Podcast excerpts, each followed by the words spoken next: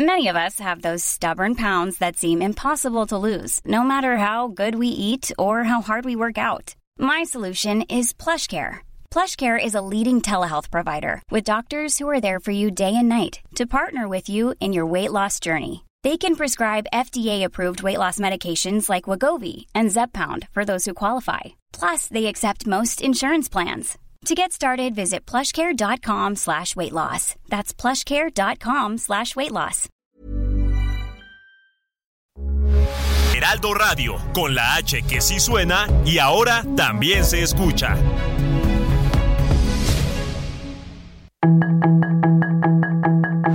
Tarde a tarde, lo que necesitas saber de forma ligera con un tono accesible. Solórzano, el referente informativo.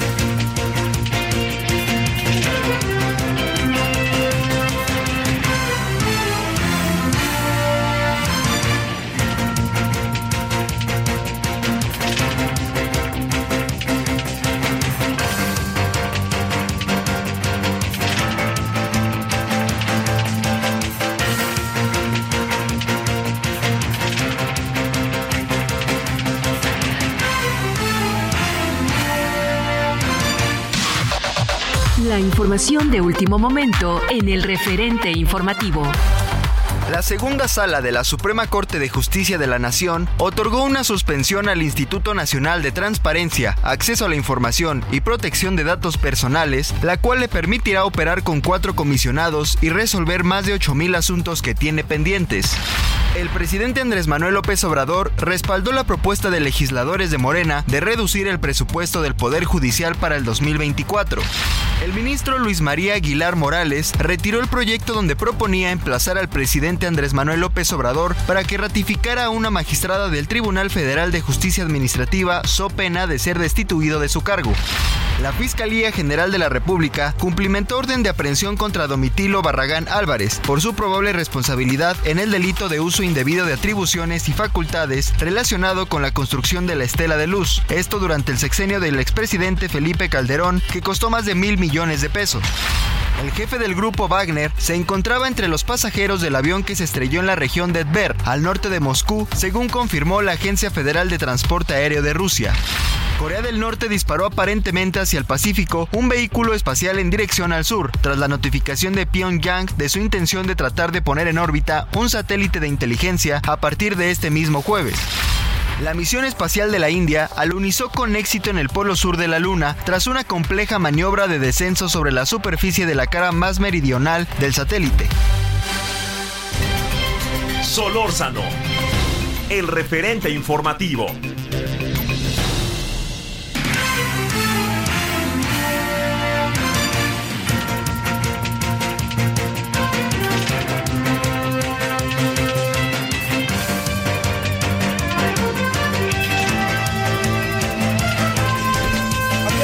Agradeciéndole que nos acompañe y que esté con nosotros en esta tarde de día, miércoles, mitad de semana, 23 de agosto del 2023. Gracias que está con nosotros y le agradecemos en nombre de todas, todos quienes hacen posible la emisión, su servidor Javier Solórzano y quienes eh, estamos, bueno, que yo que doy la voz, más los que están y hacen posible nuestra eh, emisión. 98.5 de FM, referente a la tarde. Guadalajara 100.3, está movida la vida en Guadalajara, ¿eh? muy movida, muy movida políticamente por el tema del movimiento ciudadano y muy movida por el tema de seguridad. Bueno, este eh, también estamos en Monterrey 99.7, muchos saludos allá hasta el norte que este sigue el calor, qué barbo, me contaban que sigue en Monterrey mucho calor. Estamos en el Istmo 106.5, La Laguna 104.3, Oaxaca 97.7, estamos en Tampico 92.5, eh, Tuxtla Gutiérrez 88.3, Chilpancingo, saludos allá Chilpancingo. Qué castigada está la ciudad de Chilpancingo, qué castigada, inmerecidamente, porque créame, tiene no solamente una historia, tiene tiene muchas cosas que son muy atractivas. Yo sé que usted va a decir cómo es posible. Es Chilpancingo. Chilpancingo y este la capital del estado.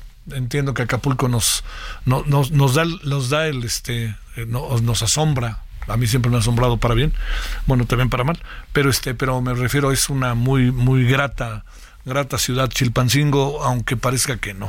Bueno, Yucatán, allá estamos en Mérida 96.9, Tepic 103.3, Querétaro La Raza 103.9 FM, Reynosa 91.7 FM HDA, HD4, perdone, y Matamoros 93.5 FM HD4. Bueno, gracias que nos acompaña diciendo que haya tenido hasta ahora un buen día.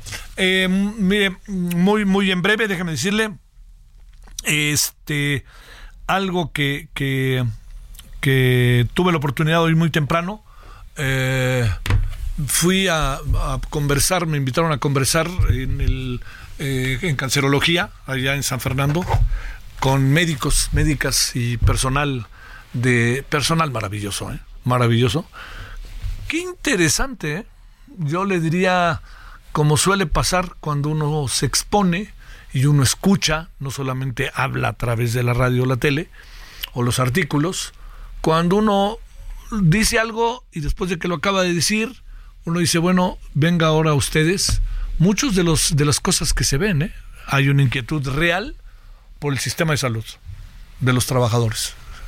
No, no lo dicen abiertamente, no sé por qué no lo dicen abiertamente, quizás a lo mejor ellos lo ven de manera distinta.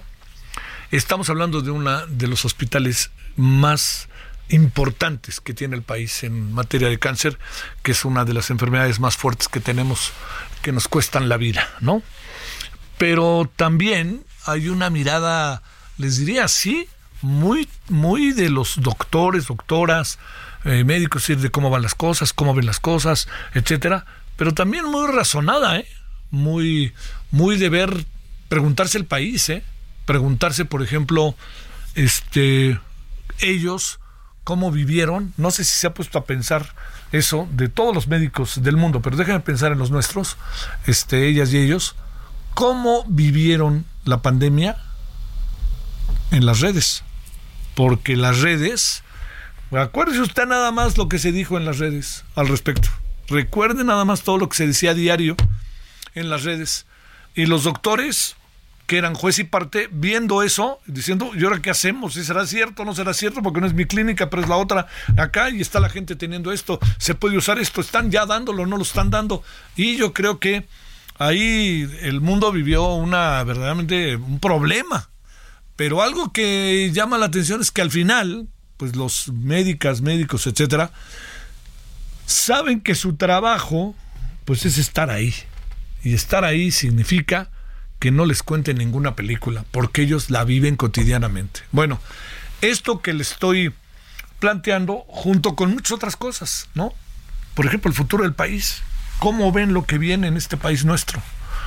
¿Cuáles son sus preocupaciones? Yo les insistí en algo, no sé si usted lo comparta, en que uno de nuestros grandes problemas, uno de nuestros grandes problemas, va a acabar siendo la, la, este, la, la, herencia que la, herencia que puede dejar López Obrador en esta materia.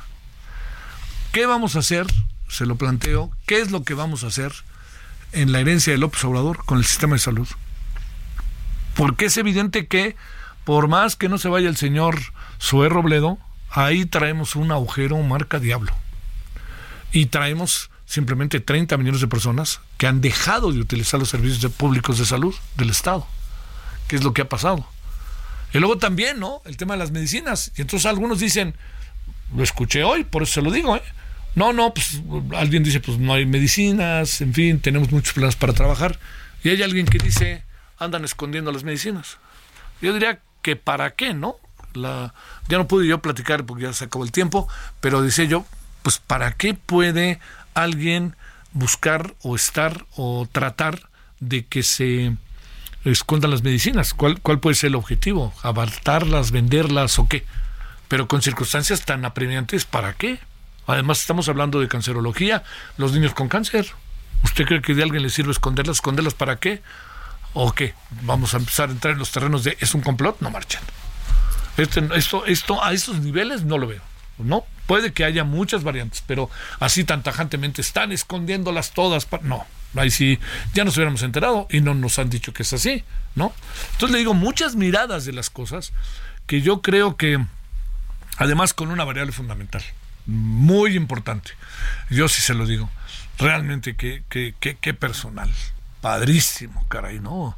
Hombres, mujeres, todos echados para adelante, preguntando, tratando de, de, preguntarse cosas. Y luego se preguntan cosas que uno no tiene la respuesta, ¿no?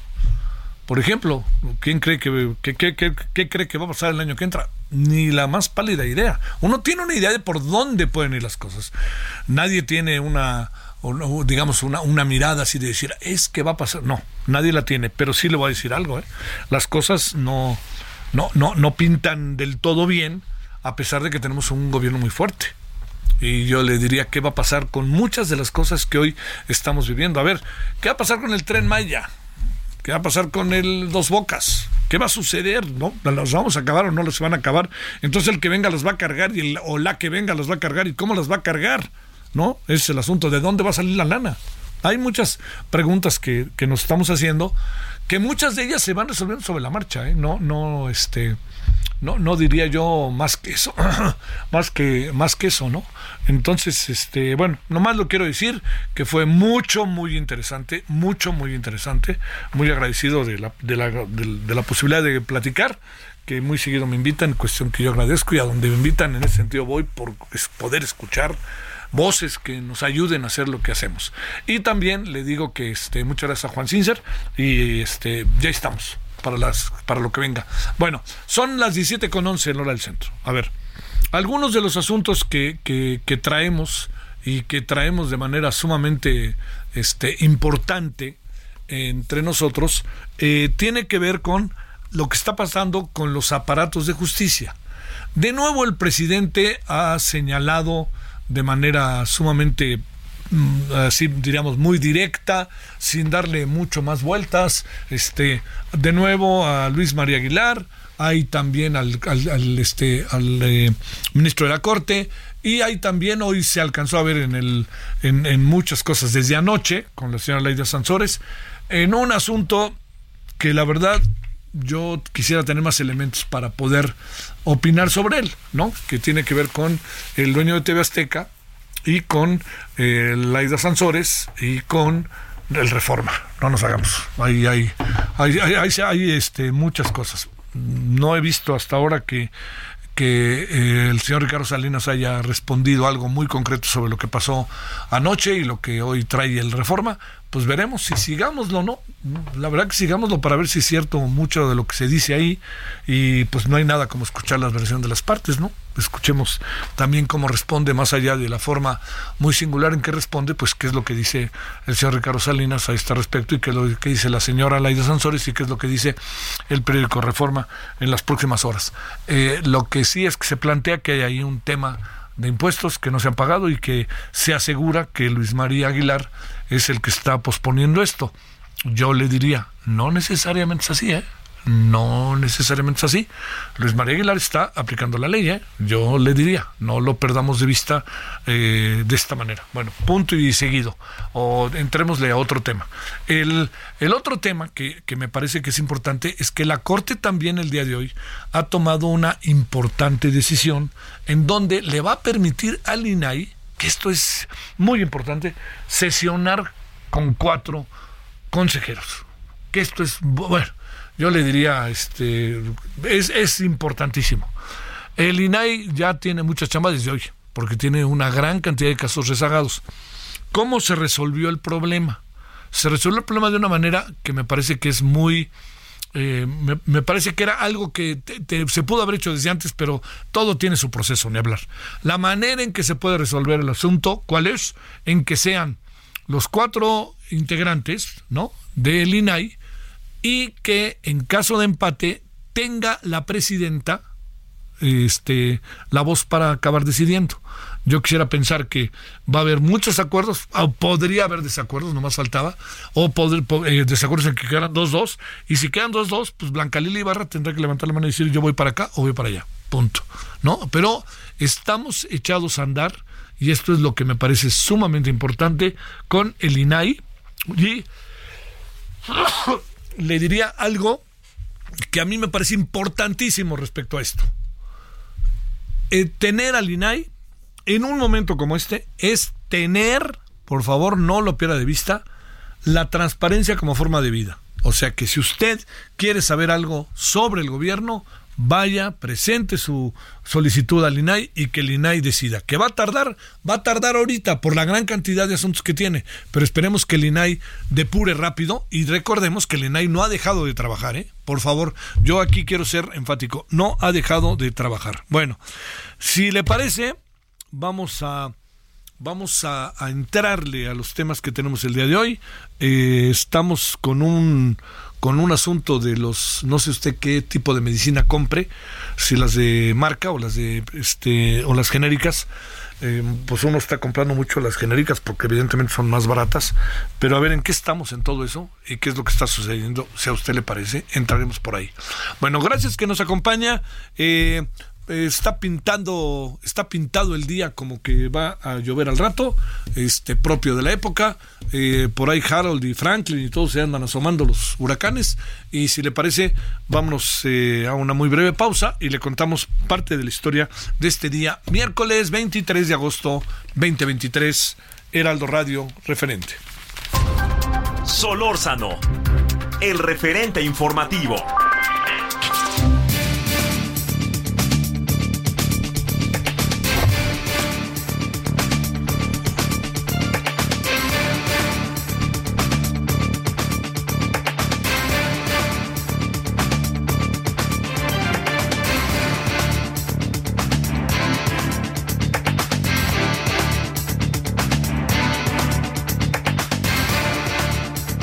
Antes de que vayamos con la información, hay una nota de último momento que se ha informado que la Real Policía Montada de Canadá notificó sobre la localización de un cuerpo en las orillas del lago Osoyos con la vestimenta con la que presumiblemente estaba Carlos Tomás Aranda Burgoyne. Fue visto por última vez el 7 de julio. El médico forense está realizando las pruebas correspondientes a partir de muestras de ADN para corroborar si se trata efectivamente de Carlos Tomás. El gobierno de México, a través de la Secretaría de Relaciones Exteriores, estará acompañando a la familia Aranda Burgoyne para brindarles toda la asistencia consular que se requiere, así como el acompañamiento ante autoridades canadienses se habla de la posibilidad de que sea Carlos Aranda Burgoyne. Se habla de la posibilidad, no está confirmado. Y esto es lo que de última hora ha llegado y que también la Cancillería ha planteado, la Secretaría de Relaciones Exteriores. Bueno, gracias Isaías y ahí tenemos la información de este tema que sin duda alguna este eh, nos ha traído eh, muy, muy atentos, al igual que lo sucedido en Berlín, de lo cual todavía no, no nos queda lo suficientemente claro el, el, asunto, ¿no? Que ese es un, digamos, es, un algo que eh, que tenemos que, revisar. Entiendo que es muy importante lo que pasa con nuestros paisanos en el extranjero, pero entiendo muy bien que es igual de importante lo que pasa con nosotros aquí. Entonces todo amerita y merece la mayor de las atenciones. Bueno, 17-18 en la hora del centro. Santiago Bojalil Rébora es presidente de la Asociación Nacional de Distribuidores y Laboratorios de Medicamentos Genéricos. Santiago, gracias. ¿Cómo has estado? Muy buenas tardes. Muchísimas gracias, Javier, por tu, por tu, por tu tiempo y tu espacio y muchos saludos a tu auditorio. Gracias. A órdenes. A ver, a ver, a ver. ¿Qué anda pasando con los eh, genéricos a través de Silameg? Eh, se redujo la pobreza, aumentó el ingreso de las familias mexicanas todo parece indicar que por ahí vamos, ¿no? Este Santiago. Pero ¿qué pasó con la industria de ustedes? Porque yo decía hace un momento, pues todos entendemos que, que los genéricos y las, las este, medicinas de, marca este, son, eh, digamos, cada vez hay menos diferencia entre ellas y está cada vez el ciudadano acudiendo más a las este a todas las que tienen que ver precisamente con los genéricos. A ver, Cuéntanos qué ha pasado, cuál es el estado de las cosas y qué anda sucediendo, que ustedes incluso han llamado a conferencias de prensa y a informar sobre el caso. Bueno, yo creo que la población mexicana cada vez tiene más confianza en, la industria genérica, en la industria genérica que conduce conduce primero a un obviamente bienestar de salud y, y, por segunda también ayuda, ayuda a la, economía personal y familiar. Primero pensando en la eficacia del medicamento, obviamente, estamos bajo un órgano regulador eh, muy potente que es la COFEPRIS, el cual cumplimos a cabalidad y después, ¿por qué no pensar en la economía, verdad? Por eso es que viene un desplazamiento del producto genérico a lo largo y ancho del país, porque demuestra día con día su eficacia y su, y su poder continuar en un padecimiento y no abandonar el tratamiento por el costo. A ver. que hay un poquito contestado la pregunta. Sí, a ver, anda pasando algo con la industria, este, está logrando meterse en el mercado, eh, cómo va la industria, cuáles son estos este, laberintos en los que luego inevitablemente la industria está metida, cómo va. No, bueno, pues, pues insisto, todo va de la mano, somos una herramienta para la población, ¿no? Así lo consideramos. Yo te puedo dar cifras de que este año laboratorios de la MEG y distribuidores de la MEG eh, manufacturamos más de 2.300 millones de unidades, que es un número gigante de piezas, y llegamos a más de 30.000 puntos. Es difícil medirlo, pero sabemos que llegamos a más de 30.000 puntos a lo largo y ancho del país. O sea, la industria genérica en México es, es muy potente, es para los mexicanos y genera un ahorro, un ahorro sin importar la clase socioeconómica. No nada más pasa en México. Esto es un efecto que pasa en todo el mundo. Vence una patente, nosotros, nosotros los laboratorios nacionales genéricos, pues dependemos de la innovación. Después de 20 años que tiene un innovador de explotar su patente, pues a nivel mundial y también en México ya podemos explotar eh, esa molécula, ¿no? Ya es del dominio público. Y ya cada laboratorio va desarrollando el cómo llegar a la misma eficacia de ese producto innovador.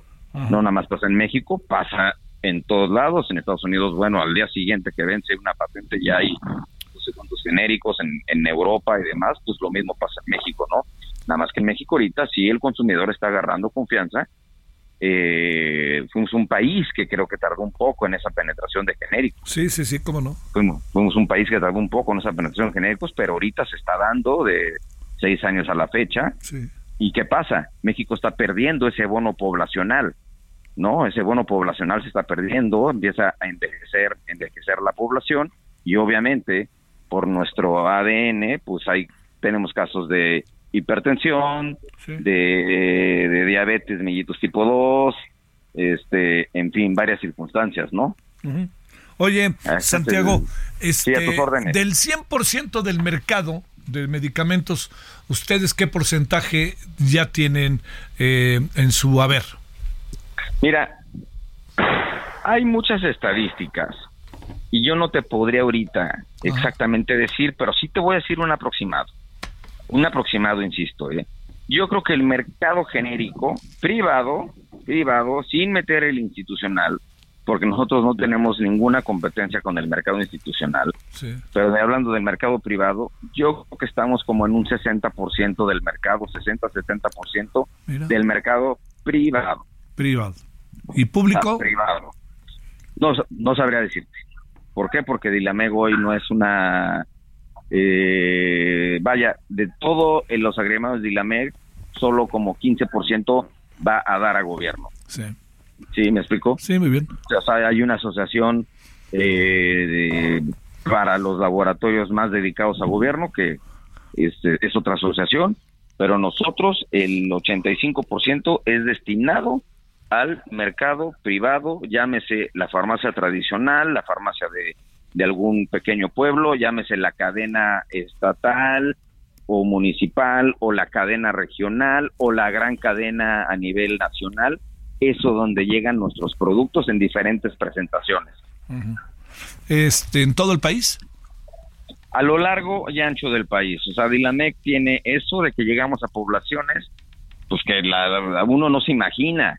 Y ahí llegan nuestros distribuidores orgullosamente mexicanos insisto, 30 mil puntos al mes a dejar medicamento, rancherías, lugares muy complicados en la sierra, en, Michoacán, Guerrero, Oaxaca, etcétera, y esa es este pues la labor de la labor de Dilameg. O sea, somos un vehículo, un vehículo para la continuidad, para la continuidad de la salud. Te mando un gran saludo, Santiago Bojalil. Seguiremos porque hay muchas preguntas que hacernos y este y ver también cómo va la industria. Gracias, Santiago. Muchísimas gracias por tu tiempo y un saludo a tu auditorio. Sigo a tus órdenes. Gracias. Pausa. El referente informativo regresa luego de una pausa.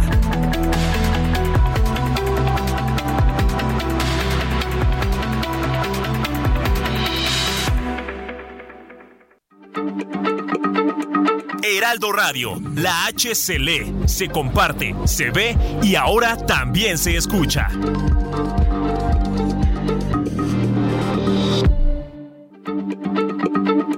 Heraldo Radio, la H se lee, se comparte, se ve y ahora también se escucha.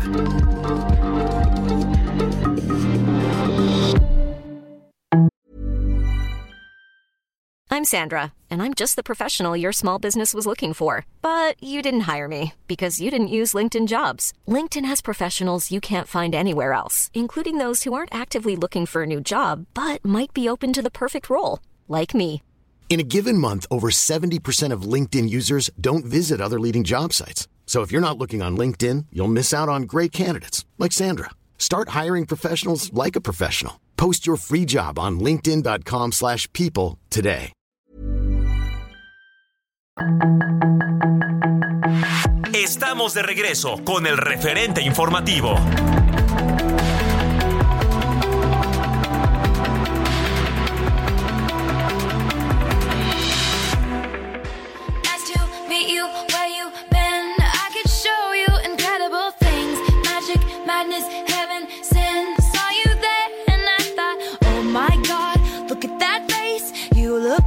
My next mistake. Love's a game, wanna play. New money, suit and tie. I can read you like a magazine. Ain't it funny? Rumors fly, and I know you heard about me. So hey, let's be friends. I'm dying to see how this one ends. Grab your passport and my hand. I can make the bad guys good for a weekend. So it's gonna be forever, or it's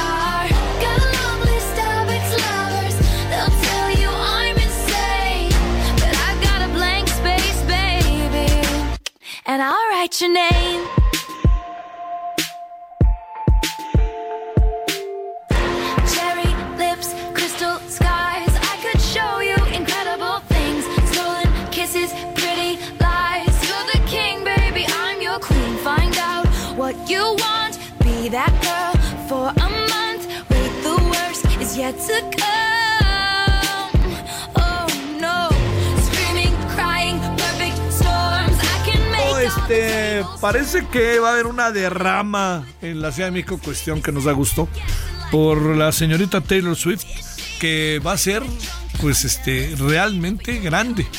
Eh, es un fenómeno musical que no es, este, no se limita a unas zonas del mundo, ¿no? Es un fenómeno mundial, mundial, del mundo mundial. En todos lados la señorita es atractiva, la escuchan, hay un ministro de la corte que es fan. Eh, yo creo que eh, pues es, es como tal, quizás es su personalidad, quizás es muchas razones que usted mejor que yo sabrá. No soy yo fan, pero me digamos, me parece siempre importante abrir un espacio cuando aparecen fenómenos de carácter musical, música pop o lo que fuera o muy que le pueden parecer a, a mucha gente extraordinarios y maravillosos y a otros cualquier cosa, pero si está teniendo la repercusión que tiene, yo le diría, abramos los ojos. 25, 24, mañana es 24, mañana es 24. 24, 25, 26 y 27. Y entonces yo he leído ahí todos los rumores que hay que si va a venir a México y que no va a venir en avión y entonces va a bajar, va a cantar y luego va a agarrar el avión para irse porque no quiere quedarse en la Ciudad de México. No, que va a estar en un conocido hotel de Polanco y en las noches se va a ir al tizoncito a comer tacos. Todas esas cosas que he escuchado, que hay un grupo de personas que la quiere ver y que están todos los fans en la puerta del hotel y que ah, se va a asomar así como Michael Jackson, es lo que quiera. Pero la movilización es la movilización y el fenómeno de masa es el fenómeno de masa. Eso no lo perdamos de vista. Dicho de otra manera, pues este Taylor Swift, Blank Space, que se presentará en el Foro Sol. Eh, lloverá, ¿verdad? Las posibilidades de que llueva son altas. Pues vayan preparados, ¿no? Forma parte del relajo. La cultura del relajo es fundamental en la vida. Entonces, este, pues vaya ahí y ojalá la pase bien. Y yo supongo que el señor Arturo Saldívar estará en primera fila, ¿no? Ahí cantando uh, uh, y todo eso, ¿no? Pero de que es un fenómeno la señora, es un fenómeno la señora y eso por ningún motivo lo perdamos de vista. Es, ¿le puede gustar usted a Luis Miguel o no? Pero lo que ha pasado con Luis Miguel en la Argentina y en Chile, ¡oh! y yo supongo lo que va a pasar en México, y hoy me enteré que también se va a presentar una fecha más en su Acapulco, porque ese sí es Acapulco, Acapulco. Bueno, pues ahí está. La señorita Taylor Swift.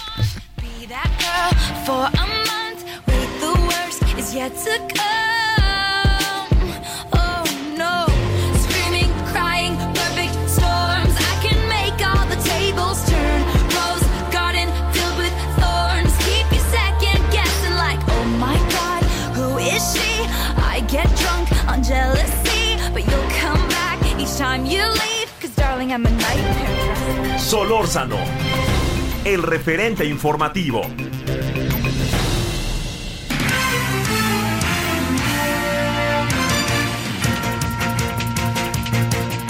Impresión de que les gusta, ¿verdad?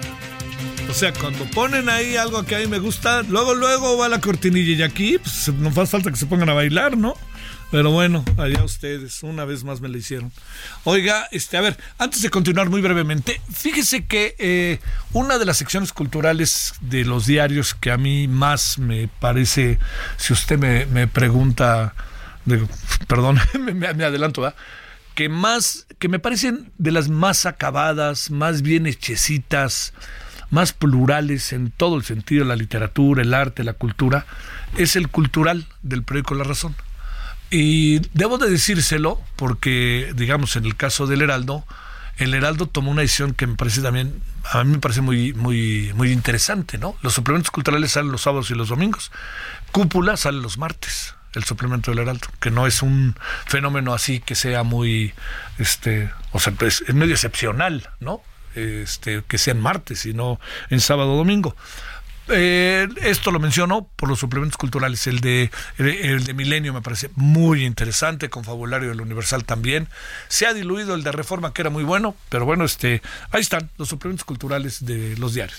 El de eh, La Razón, y no porque yo también trabajé ahí desde hace mucho, mucho tiempo, a mí siempre me ha gustado. Muy bueno, tiene un consejo editorial maravilloso y mucho de ello se debe a Roberto Diego Ortega. Y lamentablemente Roberto eh, falleció después de que se defendió lo más que pudo con la enfermedad que tenía.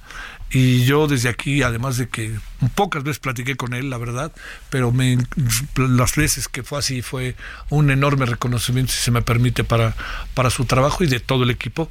Y él encabezaba el Cultural de la Razón, a ver qué deciden ahora allá en el Cultural, quién se puede encargar centralmente del suplemento, pero no quería por ningún motivo pasar por alto recordar el gran trabajo de un poeta, de un, de un personaje, en verdad que lo digo, muy interesante, que es Roberto Diego Ortega, que pues ni hablar falleció en paz descanse a su mujer y a todos en el suplemento cultural. Le me permito mandarles un gran, gran abrazo de alguien que ustedes lo saben, lleva mucho tiempo trabajando ahí y que era un, soy un lector, así, este, créame, acucioso de lo que sucede con el cultural.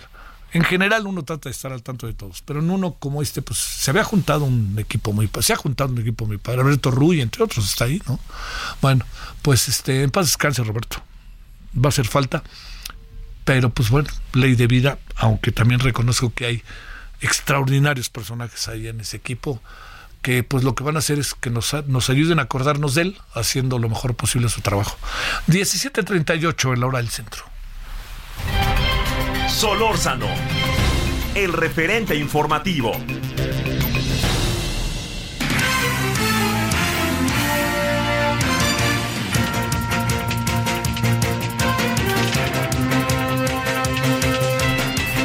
Bueno, y otro asuntito que me parece importantísimo es que, ya ve que ahorita es asunto deportivo, se están llevando a cabo eh, los eh, lo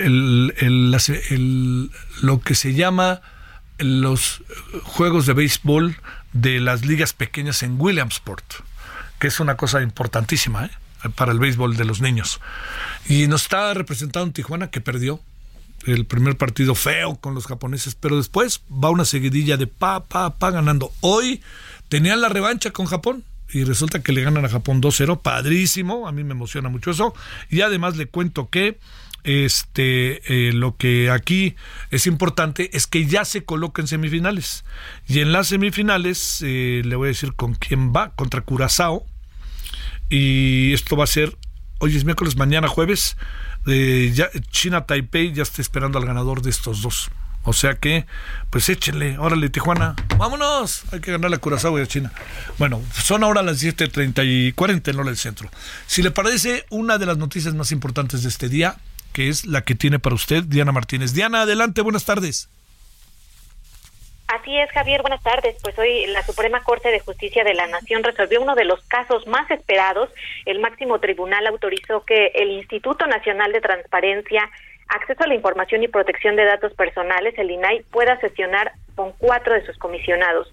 Este miércoles, la segunda sala del máximo tribunal analizó un recurso de reclamación, el 229 diagonal 2023, eh, que presentó el organismo autónomo contra la negativa de la ministra Loreta Ortiz de dejarlo sesionar con menos integrantes. El ministro eh, Javier Laines Potisek propuso conceder la suspensión solicitada por el INAI. Su, su propuesta fue respaldada por los ministros Luis María Aguilar Morales y Alberto Pérez Dayán, mientras que Yasmín Esquivel votó en contra, sin embargo, pues ya se habían alcanzado los tres votos necesarios. ¿Cuál es el origen de este recurso de reclamación, Javier? Eh, es una controversia constitucional que presentó el INAI contra el Senado por no designar a los comisionados que faltan, pues el organismo eh, señaló que esto atenta contra su autonomía al no poder sesionar, pues la legislación establece que para funcionar se requieren al menos cinco integrantes. En esta controversia solicita la suspensión eh, pa- para poder sesionar con cuatro comisionados, pero fue rechazada su petición por Loreta Ortiz. Derivado de el INAI presenta el recurso de, de reclamación que fue resuelto este miércoles, Javier. O sea que la votación era esperable. Los que han estado o se les identifica cercanos al presidente votaron en contra, aunque nomás fue una de ellas, pero los que están en otra vía votaron a favor de ella. Eh, así es, en el caso de la ministra Loreta Ortiz, quien también forma parte de la segunda sala, ella no estuvo presente, solamente Yasmín vota en contra, pero bueno, ya ya estaban los tres votos, el de Luis Sí. María Aguilar, el de Alberto Pérez Dayán y el de Lainez, Diana, el, el ministro Es- ponente. Esta es una eh, determinación que tiene una aplicación inmediata o cómo funciona. Así es, bueno, en cuanto se notifique la, la resolución, incluso ya el INAI eh, emitió un comunicado en donde eh, destacó eh, la importancia de, de este equilibrio de poderes para que se haga respetar la Constitución. Señaló que el fallo de la Corte da muestra justo de eso, de la importancia de los equilibrios de, de poder, así como de la vigencia de un Estado de Derecho, y bueno, pues ya podrían destrabar prácticamente todos los, los recursos que, que tienen. Incluso hay un, un dato importante, Javier, que, Sí. que señala la, la Corte, que es el hecho de que esta parálisis del INAI lo que estaba haciendo era violar dos derechos fundamentales, que es el derecho de acceso a la información y el derecho de protección de datos personales, esto porque se priva a miles de ciudadanos eh, de obtener una respuesta a sus reclamos en, en los plazos que señala la ley, que es justo lo que estaba ocurriendo. Oye, este, la que nos espera mañana, ¿verdad? en, la, ma- en la mañana, ¿no? En la mañanera. En la mañanera, ¿no? ¿Te toca la mañanera mañana o no? Eh, no, no, no, seguramente a mi compañera Noemí y, e Iván Saldaña, Sale. que siempre están atentos. Ahí estarán. Bueno, oye, por lo pronto, Diana, muchas gracias. Creo que es una muy buena determinación. 2-2, o sea, son cuatro. Si quedan 2-2, la presidenta del INAI tiene voto de calidad, ¿no? Así es. Sale, te mando un gran saludo. Estaremos atentos. Ándale, te mando un a ver qué pasa en la primera sesión, porque supongo que también va a haber algo, y no lo digo este juguetonamente, va a haber algo de, de reconocimiento y de euforia y a ponerse a trabajar con los más de miles de casos que hay, ¿no?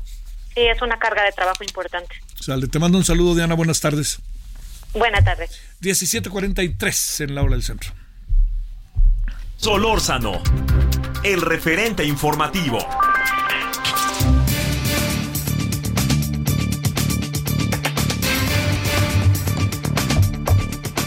Bueno, aquí andamos de vuelta. Miguel Eberto Elizalde Lizárraga es presidente ejecutivo de la Asociación Nacional de Productores de Autobuses, Camiones y Tractocamiones. ¿Cómo estás, Miguel? Mucho gusto en saludarte. ¿Cómo te ha ido? ¿Qué tal, Javier? Al contrario, gracias por, por el espacio, a tus órdenes. A ver, entremos por aquí. Va a haber la semana que entra paros, el 28 y el 29. Eh, va a haber este eh, hay informes sobre lo que los transportistas están perdiendo en millones de pesos por el crimen organizado. Eh, hay accidentes como los que hemos visto estos días. Hay asaltos, hoy se narra un asalto brutal en la carretera México-Cuernavaca de una familia. Por fortuna no pasó a mayores, pero un asalto verdaderamente, híjole, no, no, no te puedes parar ni siquiera hacer pipí si te estás haciendo pipí, Miguel. Pero bueno, a ver cómo ves todo esto y tú como eje y centro de esta parte del transporte. Híjole, eh, Javier, bueno, nosotros somos eh, los fabricantes de los vehículos y cualquier cosa que afecte a los transportistas, pues obviamente afecta a toda la cadena, es decir, afecta a la cadena de proveeduría que nosotros somos los, los fabricantes de autobuses, camiones y tractocamiones. Y los retos que tienen las empresas del autotransporte son muy grandes, ya los mencionas. El reto, sí, un tema de la inseguridad, por obviamente eh, complejo, eh, también el reto de la seguridad vial, que es muy prevenible en ese tema. eh, y, y la verdad, eh, los mismos transportistas, hay diferentes organizaciones y en efecto hay una organización que, que ya anunció un- un- una manifestación, entiendo yo, para finales de mes. Entonces, son, son retos muy grandes y obviamente esto afecta la, la, la logística y la movilidad de las personas, ¿no? Indiscutiblemente, aparte del tema de la seguridad. A ver, ¿qué se puede hacer? ¿Qué dice la autoridad? ¿Qué es lo que se andan robando? ¿Qué es todo esto, querido Miguel?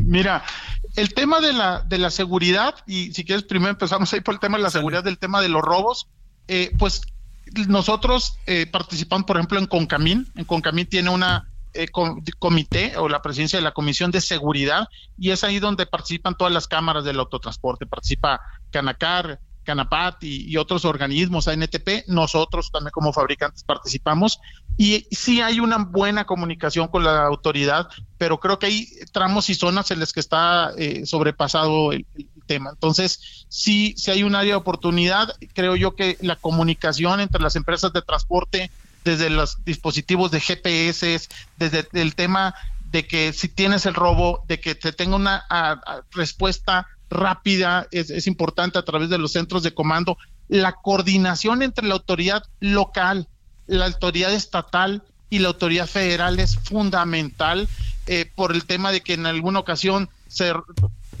eh, digamos que roban el vehículo en, en una entidad y lo dejan en otra entidad y eso ya complica mucho toda la tramitología e inclusive el tema hasta de los vehículos que se roban y aparecen y se llevan a los corralones de las grúas también eso es otro tema. Entonces, sí se está impactando a, la- a los transportistas por varios frentes y ahí la coordinación institucional con las autoridades es lo que siempre se ha eh, solicitado y es lo que pudiera venir a impactar o tener una, alguna mayor respuesta rápida en, en estos temas de, de robos. Hay estados del país donde todo esto se agudiza más que en otros y qué es lo que alcanzan a ver y qué tanto cae un deterioro fuerte en toda la industria, qué tanto les pesa, cómo se van recuperando, qué sucede. Mira, sí hay algunos tramos, eh, tramos, por ejemplo, de Ciudad de México a Veracruz, eh, que pasa por la por las cumbres de Maltrata y la tema de, de Puebla. Hay otros tramos por acá cercanos al Estado de México que pudieran ser los que pueden tener mayor ín- índices, eh, tal vez de robo. Puebla, Estado de México es donde es una de las principales entidades donde se tienen estas cifras y es donde eh, repito, ahí más que nada las cámaras del autotransporte son las, las que están en contacto directo con las autoridades en, en esto. Nosotros como fabricantes de vehículos pues, tenemos que ponerles dispositivos a todas las unidades que, que GPS, duplicar inclusive los GPS y algunas de estas características, pero obviamente se han impulsado algunos temas, por ejemplo, la prohibición de los anti-jammers, que se les llama, es algo que, que está ya reglamentado y, y ya tienen penalizaciones fuertes, entonces es, se tiene que atender por distintos puntos de vista el, el tema de los robos. Las mercancías son de todo. Mira, una de las cosas más graves es que antes se robaban, digamos, un tractocamión y aparecía tal vez la caja del tráiler y ya sin la mercancía. Ahora ya no aparece la mercancía, no aparece la caja, eh, no aparece el tractocamión y lamentablemente lo más grave es que a veces ya no aparece el operador. Entonces, sí es un tema de, de severidad eh, que, que crece, eh, pero eh, la comunicación con las autoridades que, que es, es fundamental, repito, tiene que ser de los tres órdenes de, de gobierno en esto. Y, y en la otra parte, los temas de seguridad vial, pues es un tema muy lamentable porque pues, se pierden inclusive vidas humanas, accidentes. Eh, es la principal causa de muerte en jóvenes, la, la accidentalidad vial. Y no solo es un tema de salud pública, sino también puede representar, de acuerdo a datos de la Organización Mundial de la Salud, un tema económico para los países. Puede representar entre el 1 y 2% del Producto Interno Bruto de un país el tema de los accidentes viales.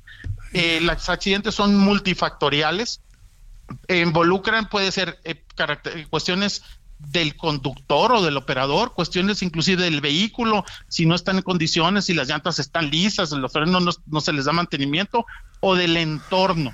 La mayor parte de los accidentes en México, te puedo decir que alrededor de más del, eh, sería un es 94%, Ajá. eh, son cifras del IMT del 2021, son atribuibles al conductor, por eso es muy, muy lamentable porque son totalmente prevenibles. 14% pueden ser en tem- temas del camino, eh, es mojado, lluvia, obstruido, falta de señales.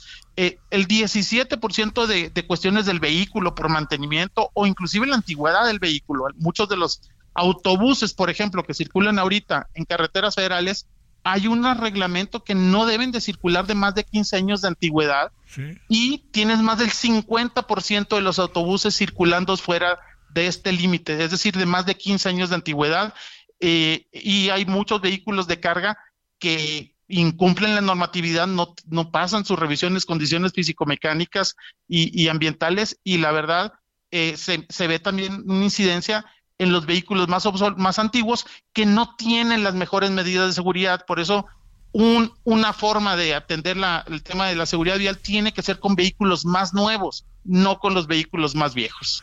Te mando un gran saludo, Miguel, y estaremos prontos a ver si la semana que te platicamos. ¿Sale? Con gusto, Javier. Gracias, buenas tardes.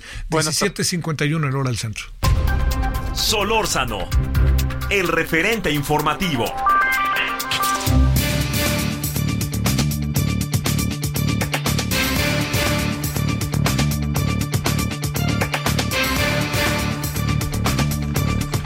Bueno, a ver, una breve opinión, pero una opinión. ¿Qué pasó el día de hoy con el tal señor Yevgeny Prigozhin? Pues bueno, le hemos pedido a al doctor Juan Manuel Portilla Gómez, internacionalista de la FES Zacatlán de la Universidad Nacional Autónoma de México, que nos dio una opinión. ¿Cómo estás, Juan Manuel? ¿Qué habrá pasado? ¿Es la mano que mece la cuna de Putin? ¿Qué crees? Bien, Javier, pues mira, la verdad es que hay muchas especulaciones, aunque yo tengo una hipótesis que es la que más se ha manejado, que bueno, quizá detrás de ello esté la mano de Putin, ¿no? El que haya habido un derribo de este avión por parte de la Fuerza Aérea de las de- de- sí, de rusos, ¿no? Porque pues, eh, finalmente se la debía, realmente no podía quedarse esto sin castigo, ¿no? Después de aquel, de aquel fallido golpe y de esta rebelión de hace un par de meses. Entonces creo que aquí está la consecuencia, ¿no? Oye, este, eh, qué fuerte, ¿no? Así se llevan, ¿no? Que eran muy cercanos. ¿Qué piensas, Pues mira, Juan Manuel? No es la primera vez, ha habido varias ocasiones de gente cercana a Putin, tanto de su nivel militar, de estratégico, como incluso empresarios y demás que han sufrido, pues finalmente, eh, diferencias y han sufrido atentados por parte de Putin. No, no es una persona que se tiente el corazón, aún aquellos que han sido sus aliados, ¿no? Además de que representaba un peligro para el Estado también, se especulaba que podía haber un segundo golpe, ¿no? Una vez que había ya reingresado a Rusia también. ¿Las cosas ahí terminan o pueden los wagnerianos echarse a andar? Mira, parece que es un monstruo que no se acaba ahí, eh, tiene varias cabezas, de hecho por ahí hay declaración. Parece que el segundo también de en la línea también también falleció ahí. De estos nombres impronunciables de repente, ¿no? Este, sí, claro. a mí me cuesta trabajo. yo creo que por ahí sigue, ¿eh? No, no creo que tan fácil se haya terminado. ¿eh? Oye, este, la otra cosa, le, eh, esta idea de que pudo haber sido las fuerzas de Ucrania, algo así, no lo veo, ¿no? Cabe la posibilidad, es remota. Mira, de hecho, incluso en el propio Moscú y otras ciudades ha habido atentados recientes con cierto éxito por, por drones que han sido muy efectivos, pero no lo creo, en realidad no, aunque bueno, hay una serie de, de quienes podían estar detrás. De hecho, pues estaban operando ya incluso muy fuerte en Bielorrusia, amenazando ya a Polonia y a Lituania, ya se había vuelto una amenaza muy fuerte, que ahí, ahí sigue, ¿no?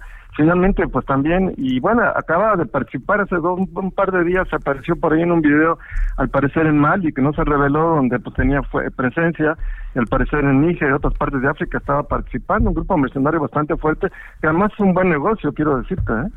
Bueno, pues este, ahí le seguiremos, Juan Manuel. Seguramente, si no te importa ver si el viernes o el lunes volvemos a hablar, porque hay, esto tiene también que desarrollarse y está en curso, ¿no?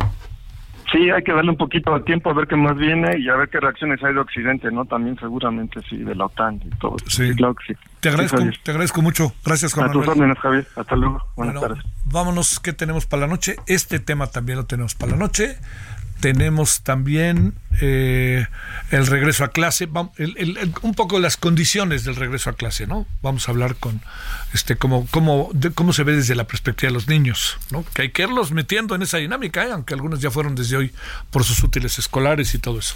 Bueno, nos vemos al rato, pásela bien, todavía hay tarde, adiós. Hasta aquí Solórzano, el referente informativo.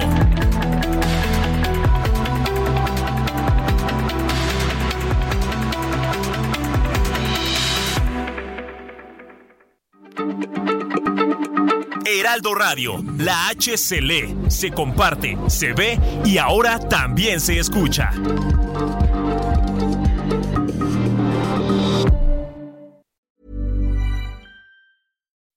When you make decisions for your company, you look for the no-brainers. If you have a lot of mailing to do, stamps.com is the ultimate no-brainer. Use the Stamps.com mobile app to mail everything you need to keep your business running with up to 89% off USPS and UPS. Make the same no brainer decision as over 1 million other businesses with Stamps.com. Use code PROGRAM for a special offer. That's Stamps.com code PROGRAM.